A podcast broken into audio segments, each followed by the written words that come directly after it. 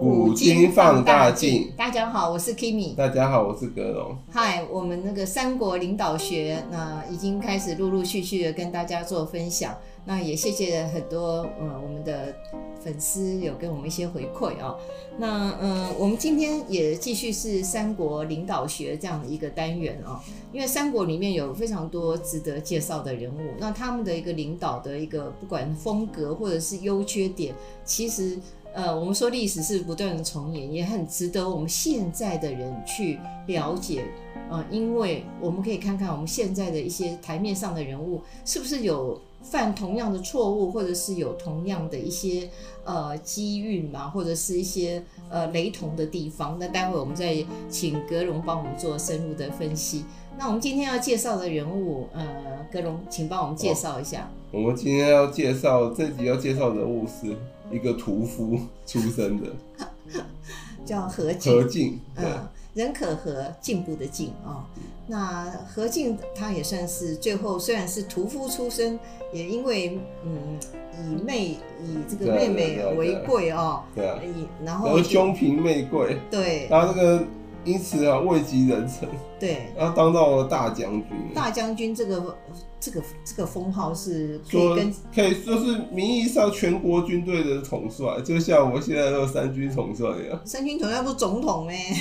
我跟你说，大将军就类似这种那种那个那个直接军管队的最军高领导人。那真的是有掌军权的人，通常都是很令人呃敬忌惮的人哦。那他应该也是有很很有几把刷子嘛。他为什么会从呃只有靠妹妹嘛？嗯然后他一点都能力都有没啊，他后来啊他后来其实嗯也是有点被汉灵帝猜忌，所以哦，汉灵帝最后还来那个弄出那个西园八校尉，想要来分他军权，来跟他制衡。是是好。那我们先介绍一下何进的生哦平，他后来是怎么发迹起家的？何进他字岁高，嗯，他是南阳的宛县人。是他是他最有名是东汉末年那个外戚势力的代表人物嗯，嗯，这个讲到东汉末年，我们就是要呃稍微跟大家 review 一下，就是东汉末年他们就是一个外戚跟宦官哦，两个最大的势力集团嗯在互其相实争斗嘛。哦其实应该是三个，还有啊，嗯，还有世家，哦哦哦，对，嗯这像这个等于说外戚跟那个宦官跟世家在争斗，嗯，那世家基本上为了自己家族利益是会比较偏向外戚一点，因为他们好像跟这宦官就是这个就是相性不合，嗯嗯，那宦官也可蛮是世家也是因为为了自己的家族利益，他等于说也也是得会跟那个外戚势力争权。哦，所以都是矛盾的哦，对就是人家说，呃，分久必合，合久必分啊，或者是，诶、其实虽然宦官感觉上好像很讨喜，很喜欢，可是他毕竟是在皇上旁边的人，所其以，实其实东汉末年还有一个隐形势力，嗯，叫做那个皇族，就是皇权，那个哦，皇帝那一方的势力，还有一些那个还有一些那个刘氏宗亲，哇，这么多势力，对这啊，个这个他们都有有他的们闹了， 他们基本上是那个隐藏在幕后，等于说他他们才是真正幕后操盘手指。是是是那是，些什么世家跟那个什么都是他们的外马前戚卒啊，还有宦官，都都被他们棋视子为棋子，对。嗯，好，那何进他他这只是个后来棋子势力庞大之后，就反过来要架空那个棋手。 这个就是我们常看到一些什么历史剧上都有有演出过这样的一个对剧情哦对。我们刚刚讲到何进，他是东汉末年外戚势力代表人物嘛，嗯，他最后官至大将军。大将军我们刚刚有提到，是掌管这个名义上掌管全国兵马的，嗯，就是说全国那种跟军事有关的人事啊，还有还有还有那个军队，他都可以有权力调动。哇，对，嗯何进后来还封侯哎、嗯，他还当到那个入上尚书事，然后被被封了一个侯的那个嗯，侯的那个什么，就是说他被封侯的那个那名号叫做封圣侯，哎呦，公那什么什么什么公侯伯子爵，能够封侯的人很少，尤其是臣子哦，能够对封侯的，他等于说是对啊，就是已经到了最高阶位，已经生无可生了，是没有位阶已经到了顶了这样。其实汉朝的侯有分为那种那种几种，一种是那种那种那种只是名义上有个侯的那个名义而已，是，有的那种就是说不是那种那种就不是刘氏宗亲啊，他就是那种外姓侯啊。基是本他就是有个侯爵的那个名号而已，可他其实不是没有有真没嗯有正的领实地权。吗？也没有那个俸禄，应该也有吧？哦，相关的一个配备应该都也对，会有领地，可他就是不是那种真正像那种皇呃皇室宗亲那种哦侯没爵。那么大了哦。那那你刚刚讲说他是什么屠夫出身的啊、对啊，他是杀猪还是杀什么？他那个何进在三国最有名是，他为了要对付这个时常是宦官势力，他跟宦官争斗很久嘛。嗯，其实何其这个人很好玩，他最早这个出身是靠行贿宦官，所以他最早其实是跟宦官是合作关两系妈。记得哦。对，嗯后来然后两方势力因因为要要这个权因为权力斗争关系，后来就闹翻了。那他因去为何进其实跟宦官闹翻，有一部分可能是因为汉灵帝在背后煽风点 火，因为他汉不灵能帝想要他制衡对一下对嘛他要制衡，他不能让这个臣子的势力这个团结，这样威胁到他的皇权。也是，对啊。嗯可以说这个何进他最有名是在他为了对付十常侍宦官势力，他召集了这个很多外镇的军队入京，就嗯。是请外援。然后里面有个最有名的外援叫董卓，哦，那我们呃先讲到何进他是怎么样子行贿宦官，然后能够慢慢的爬到呃，人生我的先最把高这峰。段讲完再开始讲，好，因为他招他为了对付宦官，请了外援，招招了这个董卓率军队入侵嗯，入京嘛。可是这个这等于说是请神容易送神难、那董卓他妈率军入京之后，他妈就不想走，这这这个就开始要把持大权，大家的军军权。没错，这个事件啊，是东汉末年到三国割据的重要事件之一。因为董卓如果没有入京的话，后面也不会有什么群雄割据什么的。是是是，因为后来，因为后来那些割据的群雄啊，他们就打着名号说要对付董卓，说董卓是国贼嘛。嗯，因为董卓有点盗，这个行为根本盗行逆施，被他们捡，等于说捡到枪有个正当性，所以他们那些群雄就就号称什么弄联军啊、曹董嘛，嗯其实讲的讲的好听是曹董，其实实际上是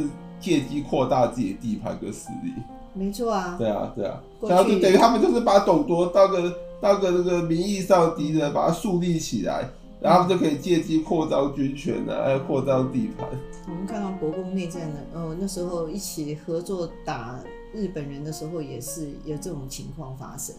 那我们再倒回去，那对，这个，所以说。嗯，因为何进最后也蛮惨，他最后被这个石常氏在宫中杀死。对啊，可是你还没有讲他到底是怎么发迹的。哦，他本来是这个，他本来是个屠宰羊羊的那个羊屠羊户出身的，就是宰羊的。哦，不是宰猪，是宰羊，对嗯对对。莫宰羊对，害对我想到有这么一个对啊店。对啊，很讽刺，羊肉店叫莫宰羊，很自夸张己自己耶拼命在宰羊呢。嗯，啊然后那因为他他最早是屠羊户出身嘛，嗯，然后他因为这个贿赂宦官，所以让他那个同同父异母的妹妹何氏得以得以被选入宫中，成为贵人。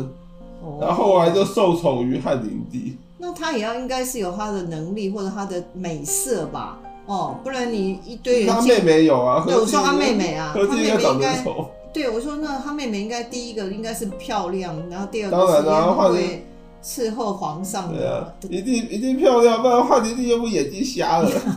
对啊，亲， 没事没事。好，那所以他后来就变成皇后，是不是？对，所以说。因为他妹妹那个嘛，嗯，被受宠于皇帝，所以他也因此鸡犬升天。真然的，后何进他就开始平步青云，他历任的那个什么，他历任的什么郎中、虎贲中郎将，还有颍川太守。哇，真的然后到了光和三年，就是西元一八零年的时候啊，嗯那个何贵人被立为皇后之后，那何进就更那个不可一世了。那原来的皇后嘞，她她应该是这个宫斗戏里面很会斗的人吧？哦，然后何一进个贵人能够对能啊够升到何进皇因后为，妹妹被立为皇后之后，他的他更的不得他了。官位更一路高 升，他让我想到他年从羹此 尧。官官拜四州，还有将作大将河南尹。对啊，对啊，对啊，对啊，这年羹尧有点那个，有点雷同的哦。对不没对？有不一样，因为年羹尧是擅长军事，他可以他可以领兵作战，嗯何进本人不擅长，那他可以，他可是他手上有那么多兵马，而且得到那么多兵马没用啊，他等于不他会领等于说兵打何进就是就是一头一头猪领了领了一堆虎狼， 领了一群虎狼，所以他能力是不强的。对啊对啊对啊，嗯，那如果那个年羹尧嘛，那么比较聪明多，没有蠢到说为什么被被被在宫中被人家给这个围杀，但是年羹尧后来的下场也是蛮蛮那个蛮凄惨的。那个那个是因为他功高震主。没错，嗯而且他因为他他擅长领兵作战，皇帝会更猜忌。那何进好歹他他他是个庸才啊，就汉灵帝虽然忌惮他，可是没有非杀他不可啊，我了解。因为他没有那种威胁。嗯如果如果如果何进的军事能力强一点的话，那个那个汉灵帝可能早就如果他像汉韩信一样那对么啊会带兵作战，那不得了。对啊，怎么会把那么重要的职务交给一个不会带兵作战的？只是因为他妹妹是皇后的。没有，因为嗯，汉灵帝就要平衡那个臣子各方的势力啊嗯，就那什么这种世家啊、外戚啊，还有宦官，他不能让有一方独大，会威胁皇权，嗯他要让让双方让各方势力大致平衡，然后让他们互相争斗啊，这样皇帝就会坐得安稳。那人哦，一一方面得志的时候，其实也是危机的开始。那何进他可能没有这种危机意识吧，总觉得自己呃权倾一时不可一世哦，有点得意忘形的感觉。那个，然后到了中平元年的一一百西元一百八十四年的时候啊，因为爆发了一个很有名的叫黄巾之乱，哦哦，哦那我们上次有提到那个所以张角，对，何进也因为黄巾之乱，他的权力被被扩被更被扩张。嗯嗯，他就是因为黄巾之乱爆发之后，他才被任命为大将军，哦，来统领统领那个全国兵马。啊，是是 是，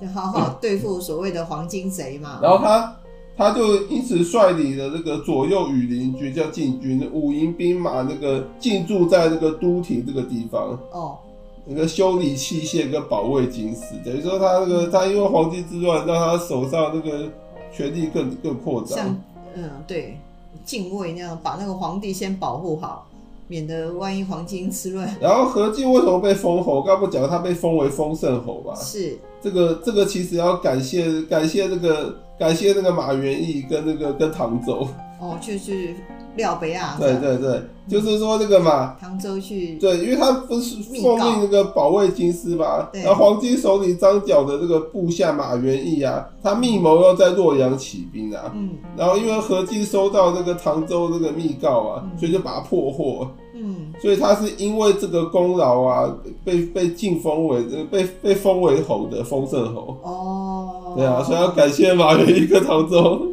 嗯对啊，不然一一到他那个庸才，我看他一终身到都无法封侯。呃，搞不好历史给改写了哦。那如果那个没有被密告的话，对对对，搞不好搞不好那个搞不好黄金起义就成功了。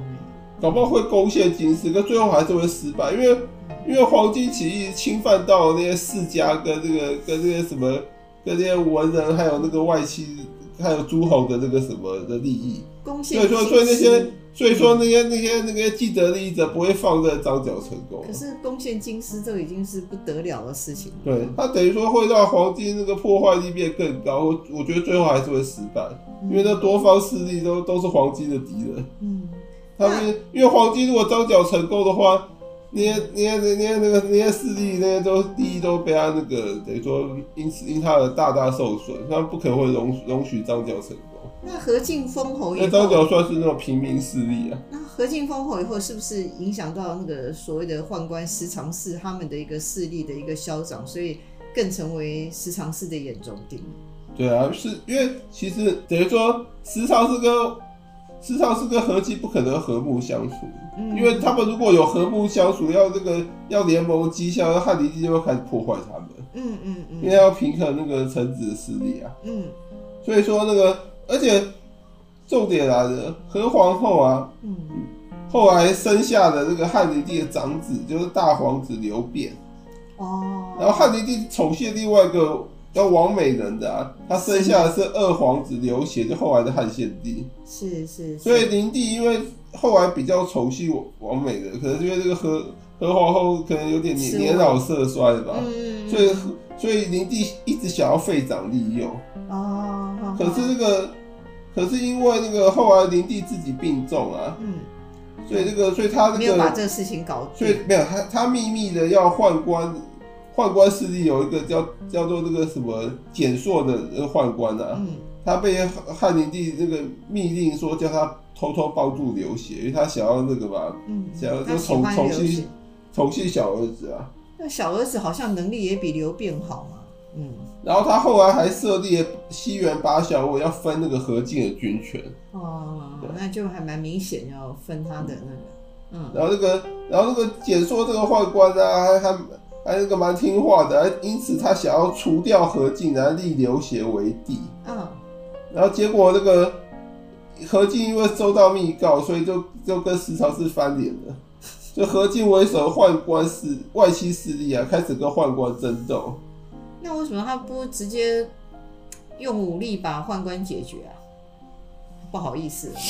没有，他那时候一直想要武力解决宦官，可是嗯，可是被他妹妹那个何何皇后给劝阻，因为宦官好像一直一直去这个谄媚那个何皇后。哦嗯那，就是去表忠心啊什么的，好像那个什么那个，反正是那个一直一直跪舔那个何皇嗯后，所以让让何皇后一直在一直在阻止何进的一些行动。所以 timing 过了哦，所以他的一个对，时最机终点何进被宦官杀于宫中，他是怎么诱杀他的？宦官骗他说这个何皇后有事要找他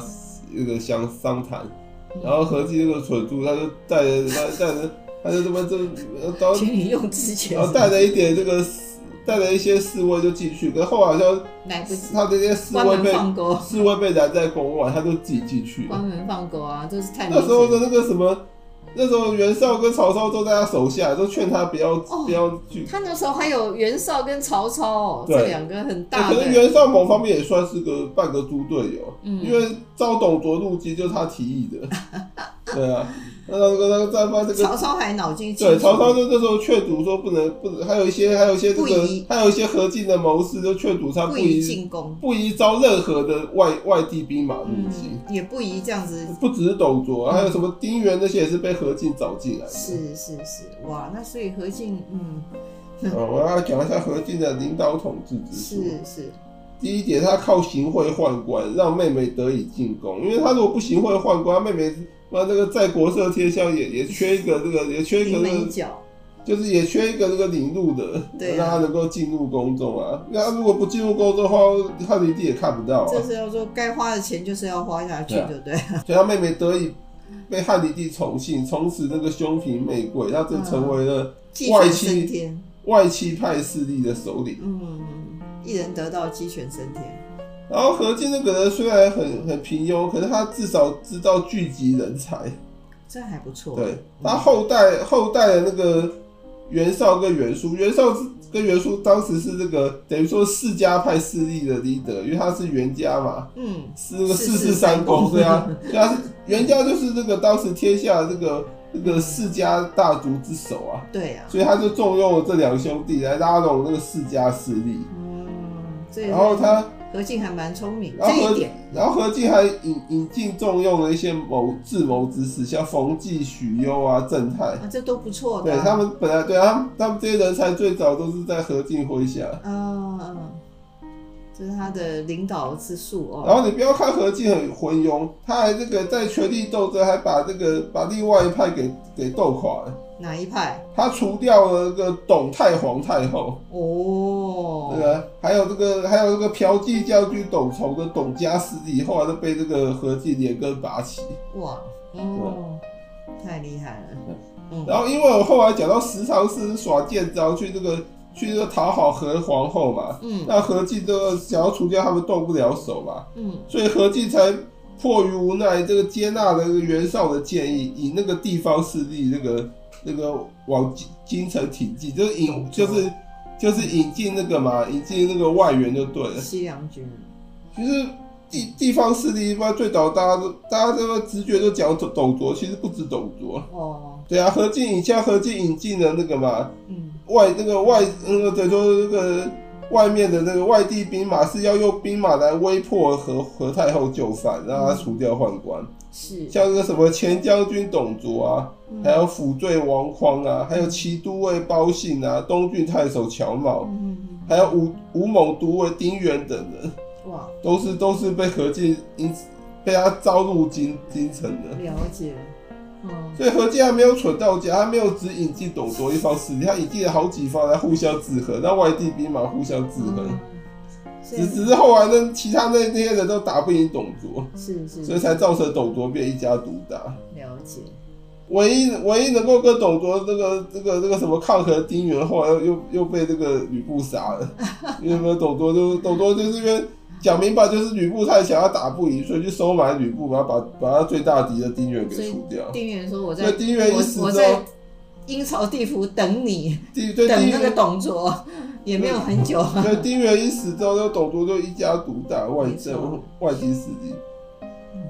然后这些外地势力啊，也也蛮也蛮也蛮精明的。当然，他们进京之后都用都用诛杀宦官作为号召来来谋取实力，他们要有个要有个师出有名，要有个正当性。所以最后就是何进的这个外戚跟那个十常侍就是两败俱伤，对，等于说是等于差不多等于是同时灭亡，歼就灭是了。外戚就是外戚势力是何进为首，何进被宦官给这个杀在围杀在宫中嘛，嗯，然后啊可是何进的势力等于说帮何进报反仇，扑后来袁绍跟曹操就直接率率兵直接闯闯入宫中，把宦官杀尽了。哇，所以等于说宦官跟那个何进几乎等于同时血灭流亡。成河哎、对啊嗯，何进这个事情可不可以给我们一点点的启示何进这个事情哦、啊？对他的统统统领啊、领导术啊，呃，给我们后人有没有一点学习的一个地方？就是说，嗯，人不能太大意，是不是？其还有其实在在成功的时候，更要注意一些呃危险的征兆。他一个人敢这样闯到进那个宫中，就是一个犯了一个很大的一个对错误。他大概仗着说是他妹妹是皇后，所以就就等于说太大意了，真然后的，呃自己进去了。因为人是在这个自己最风光的时候，其实就是最危险的时候。这也是给我们一个很大的启示跟对啊教训。对啊，对对，所以说那个何进他就是怎么讲，那个败在他他自己的这个大义之下。真的，对啊，大意失荆州。 好，那我们我就们从这边也就学到了这一对个。啊嗯，好，啊，那因为时间的关系，我们何进就讲到这，好，谢谢谢大大家，拜拜，拜拜拜。拜。